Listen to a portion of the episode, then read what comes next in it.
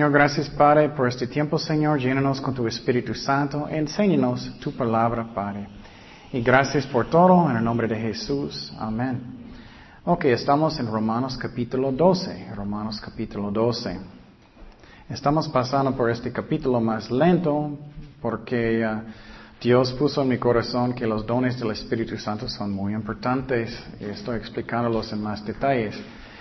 En la clase de teología, bueno, en mucho más detalle.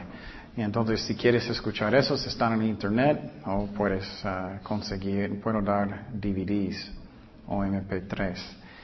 Entonces, hoy vamos a hablar, eh, empezamos en versículo 8, versículo 8, Romanos 12, 8. Dice, el que exhorta en la exhortación, el que reparte con libertad, el que preside con solicitud, el que hace misericordia con alegría.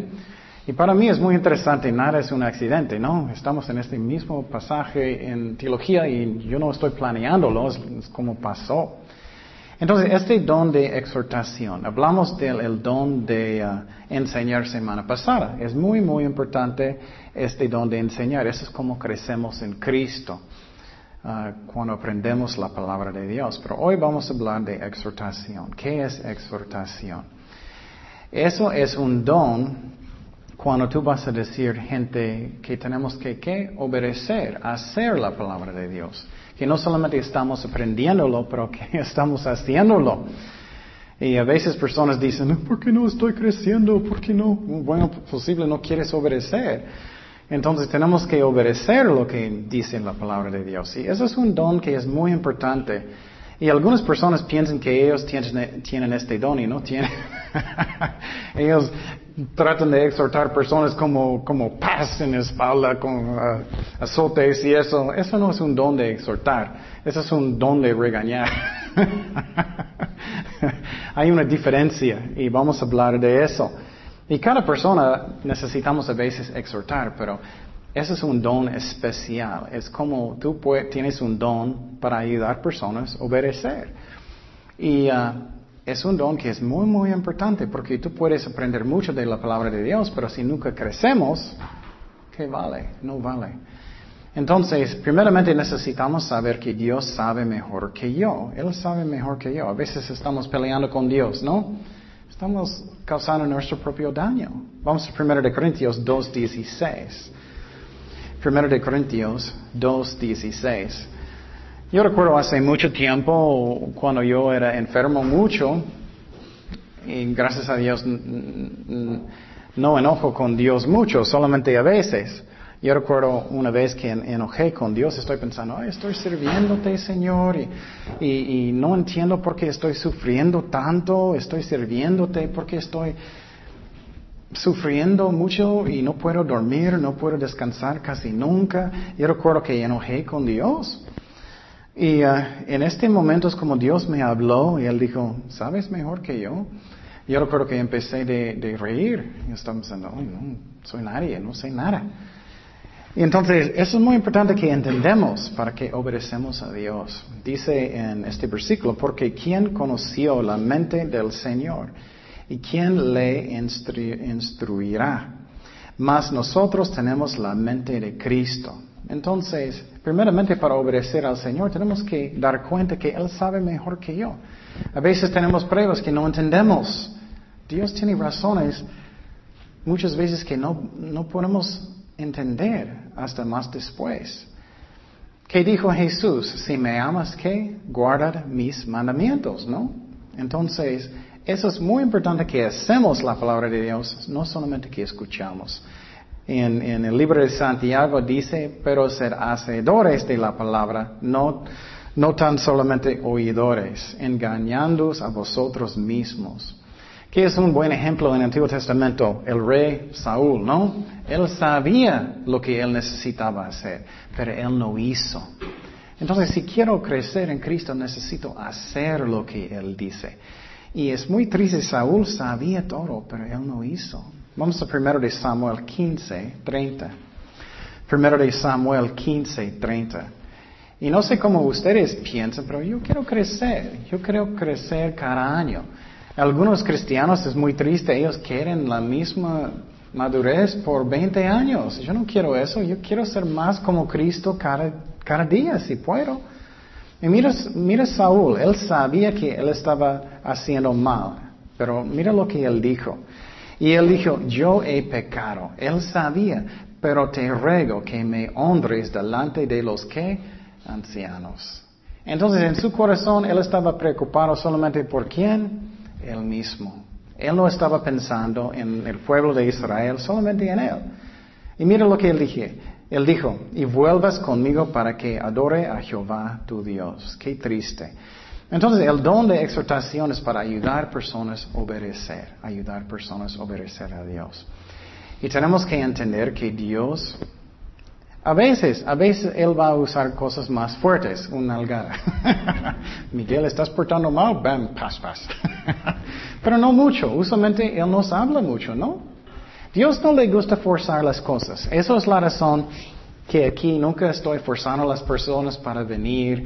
Y si personas salen de la iglesia, voy a hablar con ellos si eh, todo está bien, pero no estoy haciendo, ¿dónde estás? ¿Qué, estás haciendo? No, no, no. no, porque Dios quiere que viene del corazón, es lo que Dios quiere. Pero a veces Dios va a hacer las cosas más fuertes si somos muy tercos. Vamos a Hebreos 12, 6. Hebreos 12, 6. Pero quiero decir que eso no es muy a menudo, porque Dios quiere que viene del corazón. ¿Qué dice? Hebreos 12, 6 dice, porque el Señor al que ama disciplina y azota a todo el que recibe por hijo. Entonces Dios es fiel. Si eres muy rebelde, Él va a disciplinar para que obedecemos. Um, y quiero decir que es algo que necesitamos exhortar personas a veces. A veces personas piensan que ellos tienen el don de exhortar y ellos no, ellos tienen el don de criticar. Mira lo que estás haciendo. Estoy, soy el Espíritu Santo y tú estás haciendo eso y eso y eso. Eso está mal. Eh, tenemos que confiar en Dios para tocar los corazones de las personas. Pero a veces necesitamos hablar con personas. Pero es el Espíritu Santo que necesita hablar con el corazón. Esa es una lección que es muy importante. Por ejemplo, si tienes jóvenes, tú puedes regañar a adolescentes, lo que sea, puedes regañar y regañar y regañar. Ok, voy, ok, ok, ok.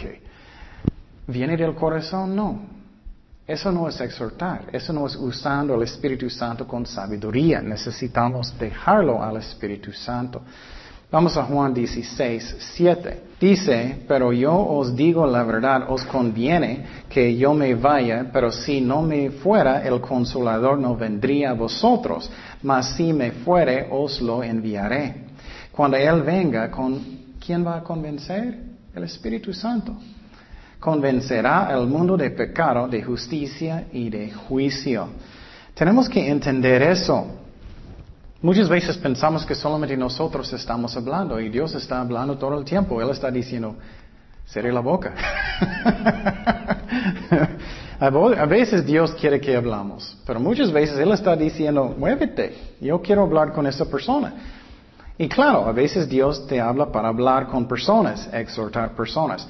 Y el don de exhortar puedes, puedes usarlo cuando estás enseñando un estudio bíblico, con niños, con jóvenes, con la iglesia, lo que sea, o en la calle. Depende. Pero este don sí es importante, pero vamos a mirar cómo usarlo, cómo usarlo. Eso es muy importante. Ok, algo que es muy obvio, pero muchas veces olvidamos. ¿Por qué ustedes hacen cosas? Porque quieres. Eso es muy profundo, ¿no? Muy profundo. Porque quieres, ¿no? Entonces la meta de exhortar es para que tú vas a ayudar a la persona a querer. ¿Me explico? Por ejemplo, um, tú puedes regañar a alguien hasta la muerte. Lee la Biblia, lee la Biblia, lee la Biblia, tonto, tonto. eso no es exhortar, eso no es ayuda. Exhortar es como si vas a leer la Biblia, vas a crecer en Cristo, vas a entender el amor de Dios mucho más, vas a tener más paz en su corazón y, vas a tener más fe y puedes seguir a Dios, puedes servirle mucho más. Eso es exhortar. Y la persona va a pensar, oh, ok, entonces quiero. eso es la diferencia y tenemos que entender eso. Y a veces es muy obvio, pero olvidamos. Y necesitamos pensar en eso eh, porque muchas veces cuando estamos hablando con personas no es con sabiduría. Exhortación es con sabiduría y Dios hace lo mismo. Vamos a Isaías 1.16. Isaías 1.16. Por ejemplo, si tienes una, una clase de, de jóvenes y estás enseñando a los jóvenes, oh, es bueno de no tomar cerveza. Tú puedes hablar con las personas y decir, oh, Um, eres tonto si estás tomando. Eso no es exhortar. Exhortar es que tú vas a decir, bueno, si tú haces eso, ¿qué va a pasar? Vas a tener problemas posible en alcoholismo, posible vas a perder sus amistades, posible vas a perder mucho dinero, vas a perder respeto de las personas. Entonces, ¿qué tú piensas? ¿Es mejor una vida limpio o una vida que es muy sucio? Tú decides. Eso es exhortar. Entonces, tenemos que obedecer a Dios porque Él sabe lo que es el mejor para mí. Entonces, algunas personas piensan que ellos están exhortando, pero no, ellos están solamente que regañando. Y regañando personas constantemente, ¿eso ayuda? No, personas van a hacer qué? Van a rebelar, van a tener, sentir resentimiento, ellos van a tener resentimiento. Y entonces tenemos que usar sabiduría. Y eso es exhortar. Tienes que hacerlo en una forma para que personas quieren obedecer, personas quieren aprender la palabra de Dios. Y por ejemplo, tú puedes decir a alguien, ay, tienes que estudiar profecía, tienes que hacerlo, tienes que hacerlo, hazlo, hazlo, es muy tontería de no hacerlo. O tú puedes decir, ay, mira los terremotos, mira tantos, cada mes hay más y más y más. Y Cristo va a venir pronto. No, y la Biblia dice lo que va a pasar en los últimos días. Entonces necesitamos no leer la Biblia y saber qué va a pasar. ¿Quieres estar listo? No. Esa es la diferencia para que ellos van a querer. Entonces, eso es usando sabiduría. Usando sabiduría. Um, y Dios hace lo mismo. Um, Isaías 1.16. Mira el ejemplo de Dios. Isaías 1.16, ¿qué dice? Lavaos y limpiaos. Quitad la iniquidad de vuestras obras delante de mis ojos. Deja de hacer lo malo. Aprended a hacer el bien, buscar el juicio, restituir al agraviado, hacer justicia al huérfano, parar a la viuda Venid luego, dice Jehová, estemos cuenta, si vuestros pecados fueran como la grana, como la nieve serán emblanquecidos. Mira cómo Dios está usando lógica. Él está diciendo, puedes quedar en lo malo o tú puedes tener sus pecados limpios. Tú decides. Entonces, Él está usando, eso es enseñar y también exhortar. Si fueran rojos como el carmesí, vendrán a ser como blanca lana. Si quisierais y oiréis, comeréis el bien de la tierra. Si no quisierais y fuereis rebeldes, seréis consumidos a espada, porque la boca de Jehová lo ha dicho. Entonces Él está diciendo eso. Puedes escoger bendición, ¿ok? Maldición. Eso es exhortar. Y es muy importante que entendamos eso. Eso es como Dios trabaja con nosotros también, ¿no? Él quiere que viene del corazón. Él quiere que, por ejemplo, yo puedo regañar personas, ¿por qué nunca, haces nada? No estoy mirando a nadie, ¿ok? ¿Por qué nunca haces nada? Estamos, vamos a limpiar mañana, ¿dónde estás? No, no, no. Y posiblemente van a venir y todo el tiempo ellos van a estar, no, porque estoy aquí, quiero estar en McDonald's. Entonces, tenemos que hacerlo en una manera que es sabio, que es sabio. Entonces hay muchas diferentes formas de exhortar, de negar la carne, que no, no mira mujeres, que necesitamos leer la Biblia, que necesitamos orar, pero tenemos que hacerlo con sabiduría, sabiduría exhortando a la gente de obedecer. Y es algo que es muy importante. Seguimos en Romanos 12, 8, próximo don. Entonces ya hablamos de exhortación. Y pídele a Dios los dones del Espíritu Santo. Esos nos necesitamos. ¿Qué dice más? El que reparte con libertad. Eso es el don de dar, el don de dar. Entonces, con este don, no siempre es dinero. Puede ser tiempo, puede ser servicio, puede ser oración, orando por personas. Muchas formas de este don de reparte. Y cada persona necesita tener un espíritu de dar, no recibir. Eso es algo que es muy importante a mí porque algunos ministerios Parece que tú estás ministrando a ellos. no, ellos no están ministrando a la gente. Es como, vamos a tomar tres ofrendas.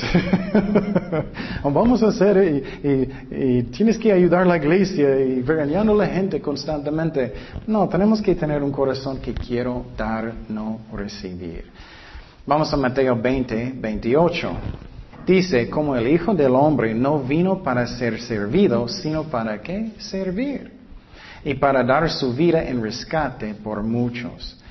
Entonces necesitamos dar, necesitamos dar nuestro dinero, necesitamos dar diezmar, necesitamos dar ofrendas, necesitamos dar nuestro tiempo y eso como viene en nuestros corazones.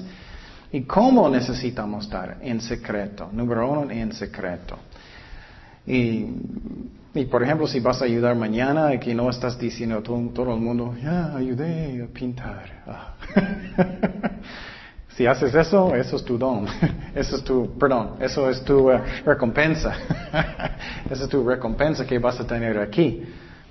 Y tenemos que también hacer las cosas para que no estamos buscando la gloria del hombre. Oh, ellos van a pensar que soy muy espiritual. Eso no debe ser, está en mi corazón. Y otra vez tiene que venir del corazón. Vamos a Éxodo 25, 1. Es lo que Dios quiere. Dice, Jehová habló a Moisés diciendo, di a los hijos de Israel que tomen para mi ofrenda de todo varón que la diere de su qué? Su voluntad, su corazón y tomaréis mi ofrenda. Entonces Dios no quiere que es mucha presión que estás haciendo en una forma para regañar a la gente constantemente golpeando las ovejas. Él quiere que viene del corazón. Entonces, y como justamente sirve, ya hablé de eso mucho en la clase de teología, es que las ovejas van a crecer más y más y más y ellos van a dar, ellos van a dar el dinero cuando ellos tienen más y más fe, para que viene del corazón. Y eso es lo que pasó conmigo, es lo que dije antes, es que yo recuerdo que primera vez que empecé a diezmar, yo era, oh, eso es difícil, y, finalmente lo puse y ahora oh, hice. Y después de eso mi fe creció y yo sentía mucho, mucho mejor. Entonces, si lo haces con mucha presión, estás robando a la gente de gozo, robando a la gente de crecer en Cristo porque no viene del corazón. Dios quiere que viene del corazón. Y Dios quiere que tenemos una buena actitud. Vamos a 2 de Corintios 9, 7. Si tienes muy, muy mala actitud, mejor que no haces nada, que no das nada. 2 de Corintios 9, 7. ¿Qué dice? Cada uno dé como propuso en su corazón, no con tristeza. Uy, tengo que ayudar, tengo que diezmar, no quiero. Ni por necesidad, porque Dios ama al dador, dador alegre, ¿no? Dios le gusta. Y, como me gusta mi ejemplo que dije es cumpleaños de Miguel. Oh, bueno, Miguel, aquí está tu, tu, regalo, pero hoy no quería, no gracias, bueno, aquí está. ¿Vas a querer? No, claro que no. Es lo mismo con Dios. Entonces, eh, ¿qué más del don de reparte? Todos necesitan dar, pero eso es un don especial. Son personas que miran hay necesidades. Ellos quieren ayudar en cualquier forma. Es un don que es muy bonito. Y también, hablando también de, de dar dinero o tiempo, el diezmar es 10%. Ofrendas son más que 10% que quieres dar, que Dios pone en su corazón. Y usualmente da, eh, necesitamos dar los diezmos a la iglesia y las ofrendas como Dios pone en su corazón. Puede ser un vecino, puede ser otro ministerio. Y también es bueno de diezmar donde ellos están alimentándote. Y siempre estoy diciendo, si ellos no están alimentándote, mejor que vas a otra iglesia donde ellos van a alimentarte con la palabra de Dios. Y uh, entonces, uh, um, también es el sacrificio, el, porcentaje, no es la cantidad. Algunas personas piensan, no, no estoy dando nada de nada de nada. Eh, depende del de eh, sacrificio, porcentaje que estás dando. Dios mira. ¿Recuerdas que Jesús miró? Cuando la viuda estaba entrando en, el templo, ella miró. Y ella dijo, ella dio más que todos, porque ella dio de, de lo poquito que ella tenía. Y ustedes saben, no siempre estoy enseñando este tema, solamente cuando vamos a pasarlo por en la Biblia, no me gusta. es que tengo fe que Dios va a proveer lo que Él quiere proveer. Entonces, eso es muy importante, que tenemos un espíritu de dar, no recibir. Y me gusta mi ejemplo mucho que puedes imaginar los apóstoles o Jesús diciendo, bueno, ok, un demonio, 200 pesos.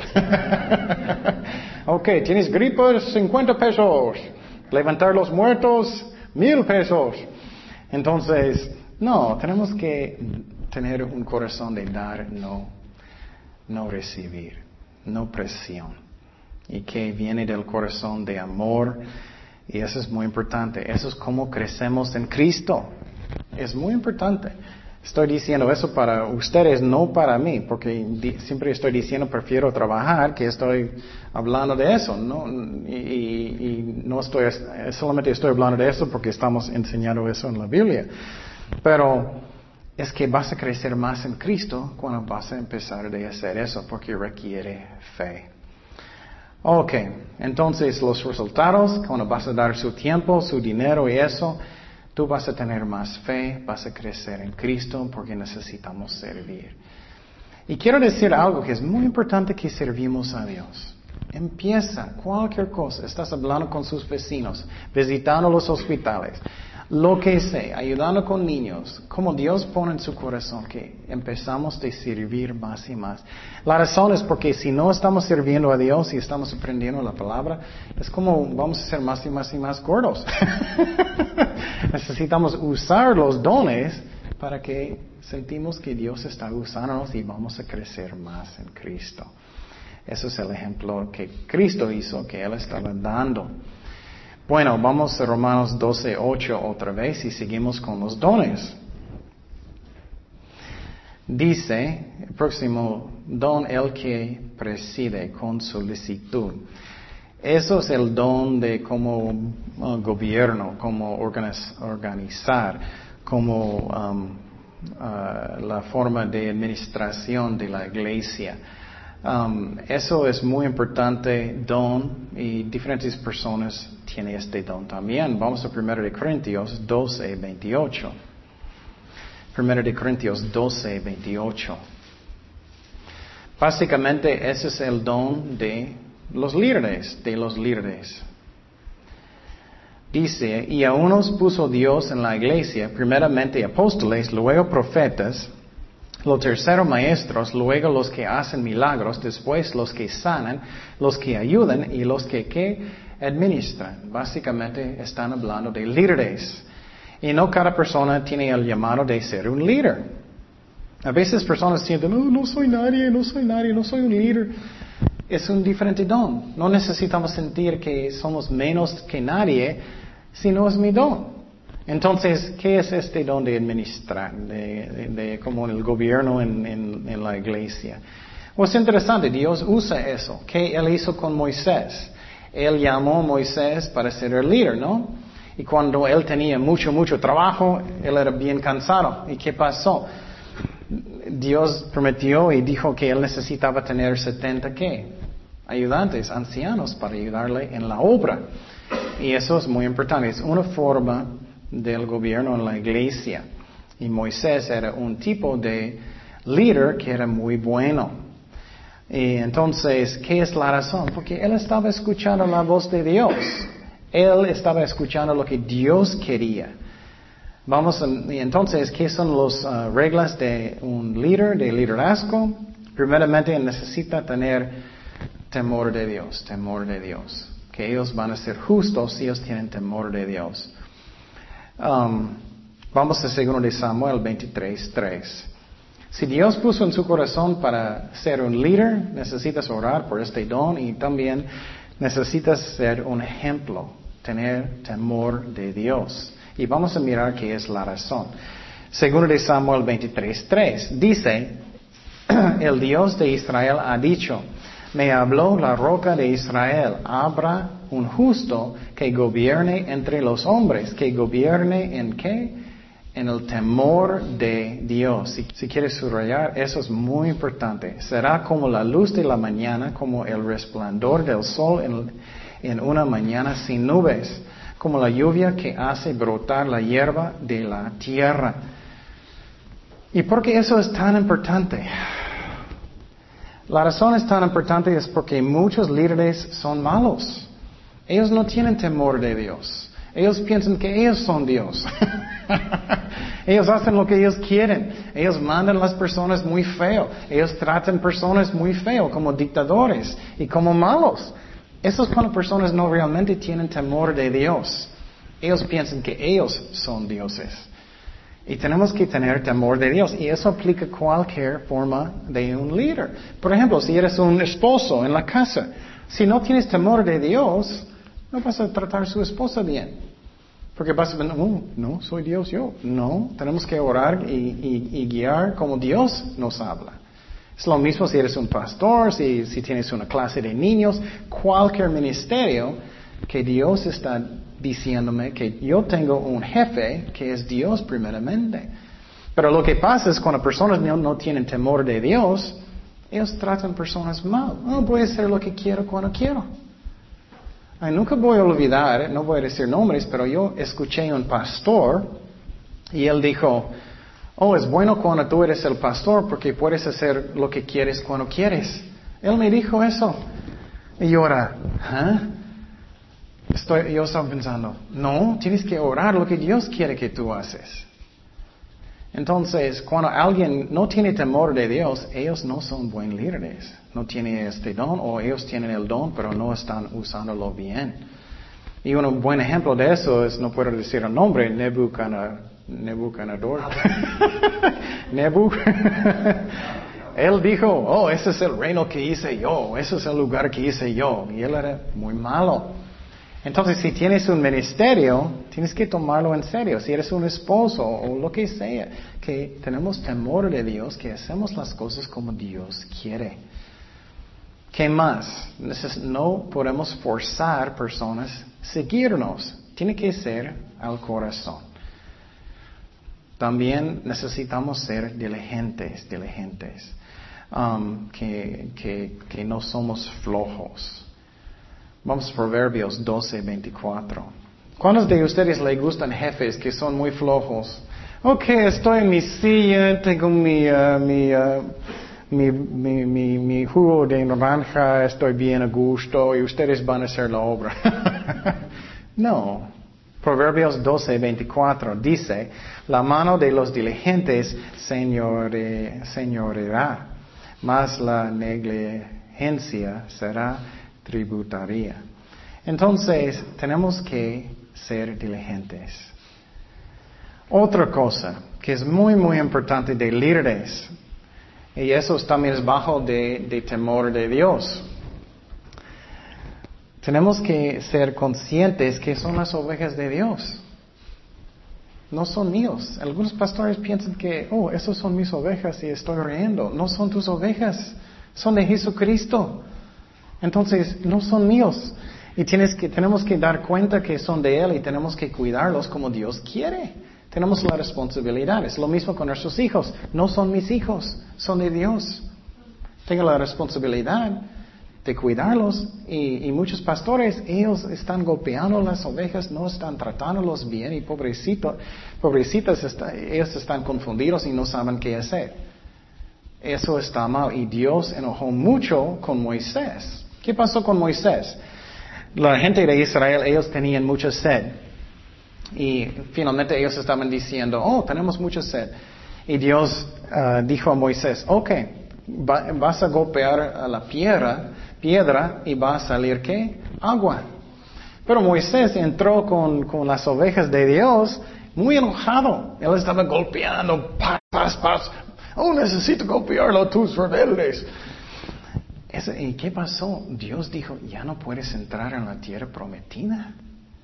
Y Moisés era, ups. y él nunca podía entrar. Y tenemos que tener mucho cuidado cómo vamos a tratar las ovejas de Dios, que no es a las fuerzas, que no son míos, que son de Dios y estamos haciéndolo como Dios quiere. Y muchos pastores en sus mensajes están golpeando las ovejas con sus palabras y eso está mal. No debemos hacer eso. Y claro, a veces necesitamos exhortar y decirle a la gente que necesitamos obedecer a Dios, pero en la forma que Jesús quiere y tomarlo en serio. Vamos a Marcos 10, 42. Marcos 10, 42. ¿Qué dice? Mas Jesús, llamándolos, les dijo, sabéis que los que son tenidos por gobernantes de las naciones se enseñorean de ellas y sus grandes ejercen sobre ellos, ellas potestad. Oh, soy el pastor, tú vas a hacer lo que yo digo. Eh, eso está mal. Vuestro servidor. Y el que de vosotros quiera ser el primero será siervo de todos, porque el Hijo del Hombre no vino para ser servido, sino para servir y para dar su vida en rescate por muchos. Entonces, Cristo quiere que somos ejemplos de la gente que no somos como dictadores. Y los ejemplos que tenemos que hacer, obviamente, es Jesucristo, es Pablo también. Cuando estás mirando en, en, el, en, el, Nuevo Testamento, el ejemplo de Pablo, él nunca era bien, bien fuerte con la gente. A veces él necesitaba regañar cuando había pecado. Pero, por ejemplo, en, el libro de Corintios, había un hombre que él estaba teniendo relaciones con la um, esposa de su papá. Pero eso es una cosa que era bien, bien mal. Pero tenemos que tener cuidado que no estamos como golpeando las ovejas de Dios, que estamos cuidándolos con amor. Um, y es muy triste de mirar eso, es una responsabilidad muy grande. Y no tienes que solamente ser un pastor. ¿Cómo estás con los niños? ¿Cómo estás con los jóvenes? ¿Cómo estás con los adolescentes? ¿Cómo estás con tu esposa? ¿Estás actuando como Cristo o cómo? Vamos a Isaías 9:16. Isaías 9:16. Dice, porque los gobernadores de este pueblo son engañadores y sus gobernados se pierden. Qué triste. Vamos a Lucas 6:39.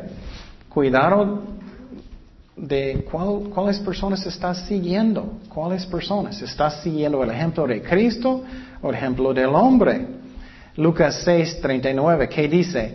Y les decía una parábola, ¿acaso puede un ciego guiar a otro ciego? No caerán ambos en el qué? En el hoyo. Entonces tenemos que tener mucho cuidado. ¿Cómo? ¿Qué tipo de líder que soy?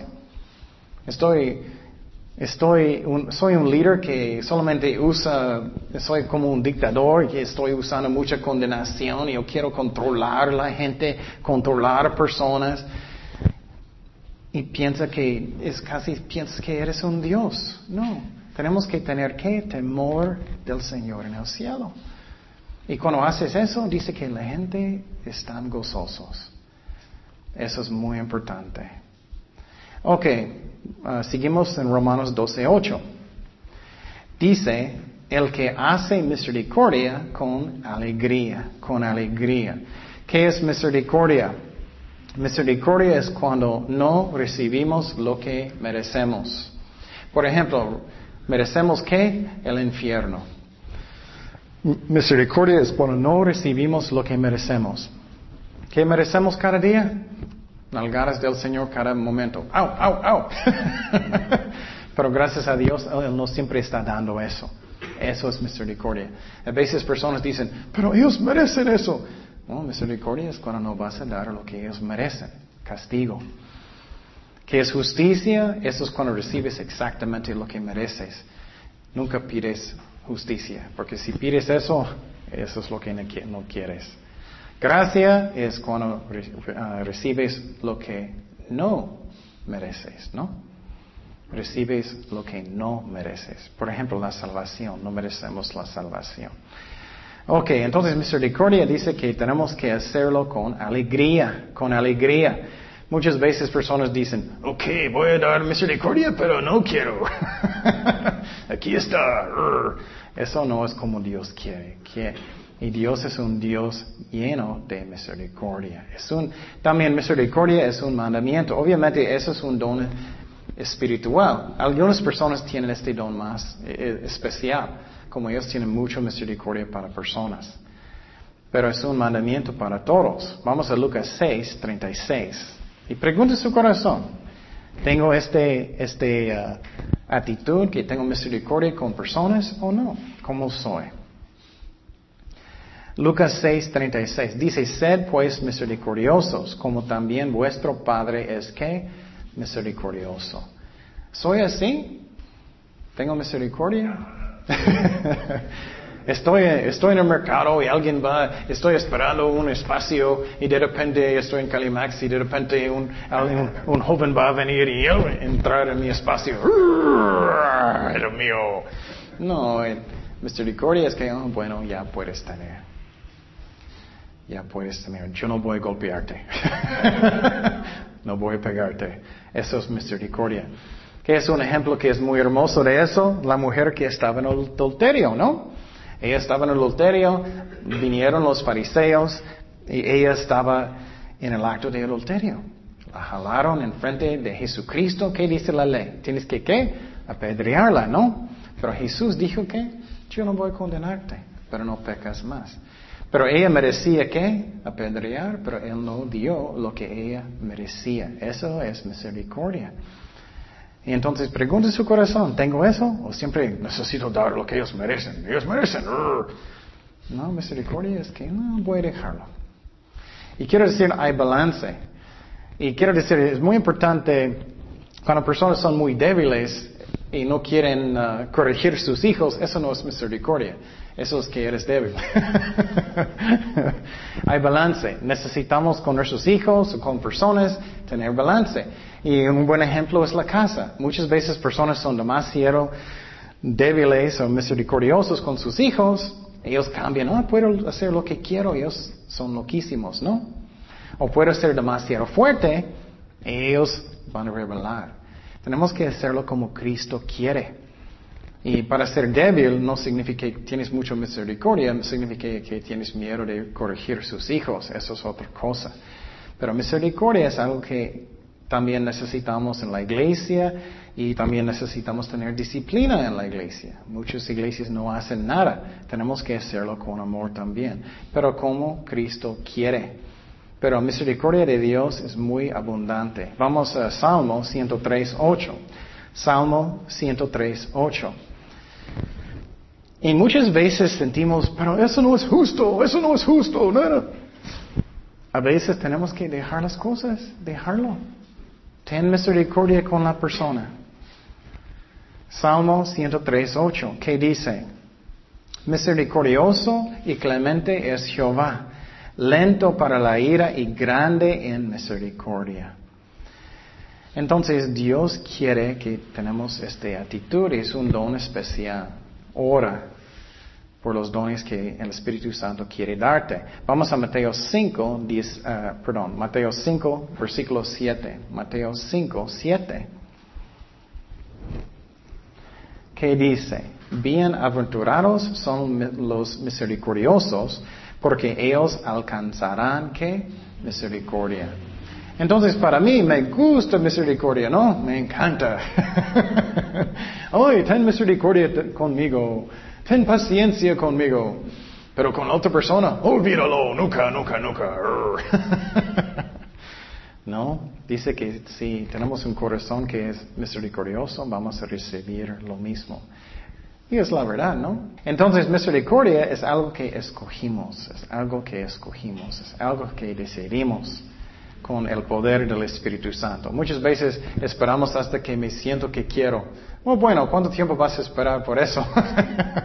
Usualmente toda la vida, ¿no? Y también es algo que es sabio. Si tú siempre estás muy fuerte con otras personas, ¿cómo ellos van a ser contigo cuando tú tienes problemas? Muy fuerte, ¿no? Es como es. Seguimos en Romanos 12.9. Romanos 12.9. Dice, el amor sea sin fingimiento, aborrecer lo malo, seguir lo bueno. Entonces, eso significa el amor sea sin hipocresía, sin hipocresía. ¿Qué es hipocresía? Es un actor. Jesús dijo a los fariseos, no, oh, tienes muy blanco, muy bonito en la, afuera, voy a la iglesia y soy muy santo y blanco, muy bonito, pero voy a la casa y soy diferente persona. Quiero decir que es mucho más fácil que tú eres la misma persona en la iglesia que eres en la casa. A mí es mucho, mucho esfuerzo. Mucho. Ay, tengo que actuar muy bien. Ya estoy en la iglesia, soy un angelito. Soy un angelito, tengo que guardar mis palabras. No voy a decir malas palabras, voy a decir todo bien. Eso es mucho. Es mucho más fácil si caminas con Dios siempre. Es lo mismo en la casa, lo mismo en la iglesia, ya tranquilo. Entonces, eso es sin hipocresía, amor sin hipocresía. ¿Qué es amor que es con hipocresía? Es falso. Hermano, ¿cómo estás? Y tienes odio en su corazón. Eso es hipocresía y Dios no quiere. Él quiere amor que es sincero. También dice, aborrece lo malo, seguir lo bueno. Entonces, no debemos amar el mundo. Debemos mirar las cosas que son feos, eh, los pecados. Tenemos que amar a la gente. Por ejemplo, mirando problema con homosexualidad, que es pecado feo, que, que tenemos uh, mucha tristeza que, que aborrecemos este pecado, pero la gente amamos y queremos que ellos arrepienten y van a venir al Señor. Vamos a primero de Juan 2.15 y obviamente hay muchos diferentes tipos de pecados, no solamente eso. Primero de Juan 2.15, ¿qué dice? No améis al mundo ni las cosas que están en el mundo. Si alguno ama al mundo, el amor del Padre no está en él. Entonces no debemos amar el mundo. Y dice que tenemos que buscar lo bueno. Algo que es muy, muy importante que hice yo es cuando acepté a Cristo, yo cambia las malas cosas en mi vida para cosas que son buenas. Cambia los malos amigos con buenos amigos, con cristianos. Si estás mirando malas cosas en el tele, apaga la novela y poner estudios bíblicos o escucha un MP3. Es muy importante que cambiamos lo malo para lo bueno y vas a crecer en Cristo. Pero si solamente estás diciendo, voy a parar, voy a parar, no es demasiada tentación. Tienes que, posible puedes, pero usualmente tienes que poner algo en el lugar, escuchar MP3, estudios bíblicos, escuchar música cristiana, algo que es hermoso que está en el lugar. Romanos 12 días. Amaos los unos a los otros con amor fraternal, en, en cuanto a honra, prefiriendo los unos a los otros. Eso me gusta. Esas son exhortaciones para que sepas.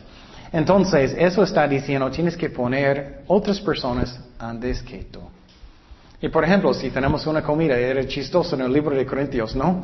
Es que él estaba regañando a Pablo a la gente porque ellos estaban comiendo todo en la iglesia y no dejando a otras personas. Y él dijo, ¿por qué no tienes casas que puedes comer? Y ellos dijeron, no, mamá, mamá. Entonces Pablo estaba diciendo, puedes comer en su casa si quieres, pero deja para otras personas. Y él está diciendo, tenemos que dar lugar de otras personas primero, negar a nosotros mismos. Vamos a Filipenses 2.4. Filipenses 2.4. Dice, no mirando cada uno por lo suyo propio, sino cada cual también por lo de los otros.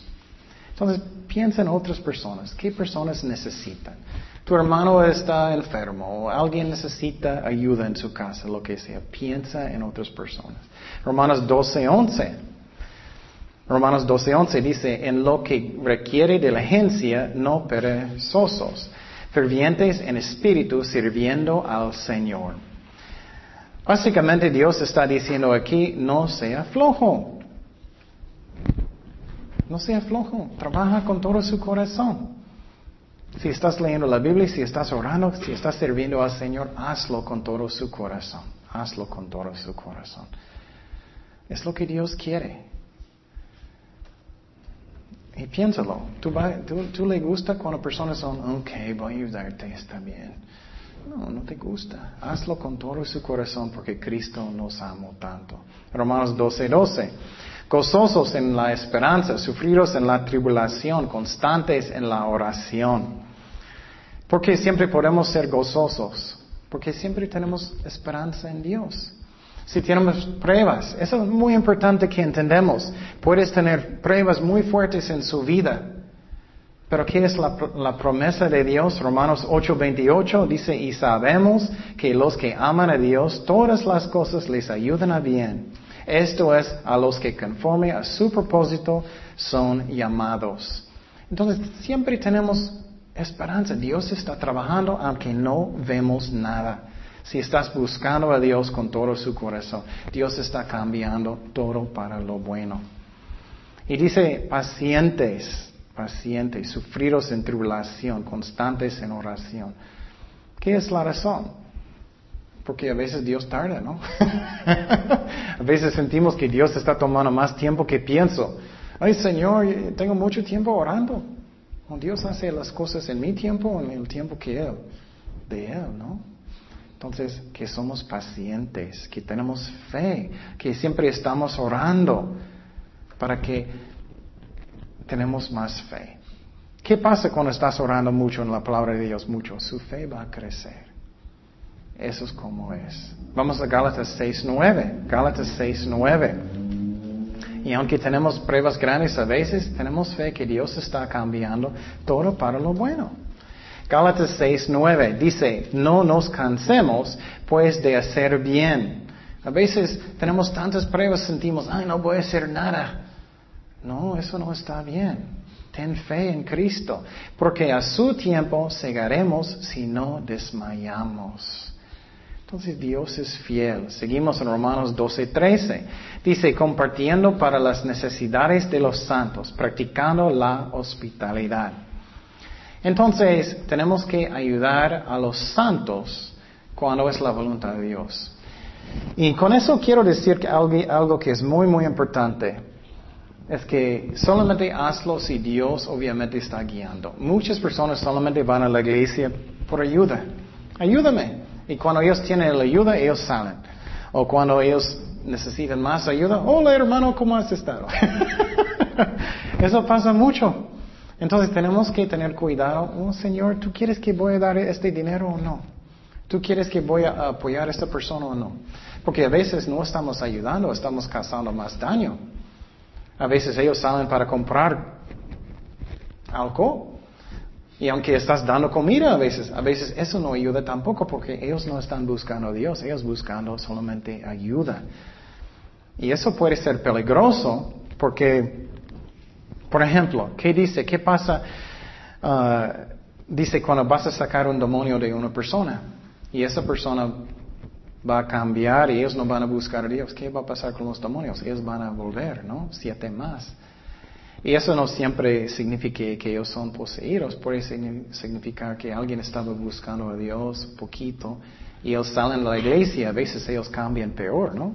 A veces ellos entran poquito, tienen su ayuda, ellos salen de la iglesia, están peor. Eso pasa. Entonces tenemos que usar sabiduría, que no estamos siempre dando dinero o dando comida, si no es la voluntad de Dios. A veces es peor porque ellos no están buscando. Vamos a segundo de uh, Tesalonicenses tres días. Segundo de Tesalonicenses tres días. ¿Qué dice? Porque también cuando estábamos con vosotros, os ordenábamos esto, si alguno no quiere trabajar, tampoco que coma. Entonces tenemos que usar sabiduría. Seguimos Romanos 12, 14. Oh, quiero decir también, dice, practicando la hospitalidad. Eso obviamente es que sientes a gusto invitando personas a su casa para comer a veces en la voluntad de Dios. Romanos 12, 14 dice, bendecir a los que os persiguen, bendecir y no, y no maldigáis. Entonces lo que está diciendo aquí es que tenemos que bendecir las personas que no, no nos tratan bien. ¿Cuántos de ustedes ya hacen eso perfectamente bien? Eh? ¿Ya? ¿Ya llegaste? Entonces, dice que tenemos que bendecir personas que no están bendiciéndonos nosotros. Jesús dijo que ama a sus enemigos, bendecir los que te maldicen, ¿no? Para que estás como quién, como su Padre en el cielo. Versículo 15, Romanos 12, 15. Gozaos con los que se gozan, llorad con los que lloran. Entonces, eso está diciendo que tienes que ser sensible. Algunas personas actuar tan tontos, ¿no? Alguien puede tener tanto dolor en su corazón, tanta tristeza y tú eres, tengo un chiste. Entonces tenemos que tener más sabiduría. Si ellos tienen mucho dolor, llora con ellos. Si ellos están felices, puedes con sus chistes. Seguimos, 16. Unánimes entre vosotros, no altivos, sino asociándoos con los humildes. No seáis sabios en vuestra propia opinión. Entonces él está diciendo, necesitamos ser humildes. Oh, solamente quiero estar con los ricos o solamente con los famosos. No, que tenemos corazones que son humildes. Y no piensa que tú eres tan sabio. El único sabio es quién es Jesucristo. Um, seguimos en 17, Romanos 12, 17. No paguéis a nadie mal por mal. Procura lo bueno delante de todos los hombres. Si es posible, en cuanto depende de vosotros, estar en paz con todos los hombres. No os venguéis vosotros mismos, amados míos, sino dejar lugar a la ira de Dios, porque escrito está, mía es la venganza. Dice, mía, Dios, no, no tú. Yo pagaré, dice el Señor. Así que si tu enemigo tuviere hambre, dale de comer. Si tuviere sed, dale de beber. Pues haciendo esto, ascuas de fuego amontonarás sobre su cabeza. Y tú dices, oh, eso parece bien a mí. eso significa que tú estás mostrando el amor de personas que no son tan amables, que ellos van a sentir convicción. Ay, eso es el amor de Dios. Eso no significa una forma de venganza. no seáis vencido de lo malo, sino vence con bien el mal. ¿Por qué Dios está diciendo eso? Para que somos diferentes. Si somos solamente enojados con personas que nos tratan mal, ¿cómo somos diferentes? Si no estamos bendiciendo personas que no son tan buenos con nosotros, ¿cómo somos diferentes que el mundo? El mundo dice, oh, te amo porque me amas. te quiero porque me quieres. Entonces necesitamos negar a nosotros mismos y mostrar el amor de Cristo con el Espíritu Santo. Finalmente quiero decir algo que es muy importante, dice aquí um, 18. Estar en paz con todos los hombres. Perdón, en el principio, si es posible, en cuanto depende de vosotros, estar en paz con todos los hombres. Dice en Mateo 18 um, que si tienes un problema con su hermano, tienes que ir con ellos, ¿qué? solos primero, ¿no? No anunciándolo a sus vecinos, su mamá, su papá, toda su familia, su perro, su gato, todo. Habla con ellos solitos primero y trata de arreglarlo. Y si no sirve, lleva dos hermanos y trata de arreglarlo. Si no, llévalo con los líderes de la iglesia. Y, si, todavía no, y la persona no quiere arrepentir, bueno, ellos necesitan salir de la iglesia mucho. Entonces, dice, ¿cómo puedes? Entonces, si tú haces su mejor con alguien y si vas a tratar de arreglar el asunto y ellos no quieren arrepentir, tú hiciste tu mejor. ¿Me explico? Con su corazón. Eso es la razón, dice, sí es posible. Pero quiero decir que necesitamos hacerlo. Muchas veces personas tienen rencor por años y años y años. Es muy triste. Ellos necesitan hablar con esa persona y tratar de arreglarlo. Y obedecer lo que dice en Mateo 18. Bueno, estamos mirando los dones del Espíritu Santo y muchas exhortaciones. Y uh, qué hermoso es la palabra de Dios, ¿no? Que el ejemplo que es Cristo. Oremos. Señor, gracias Padre por tu palabra. Gracias que eres fiel con nosotros. Darnos los dones del Espíritu Santo que tú quieres que tenemos. Y Señor, ayúdanos a obedecer la palabra de Dios, hacedores de la palabra de Dios, no solamente oidores. Gracias por todo, Señor, en el nombre de Jesús. Amén.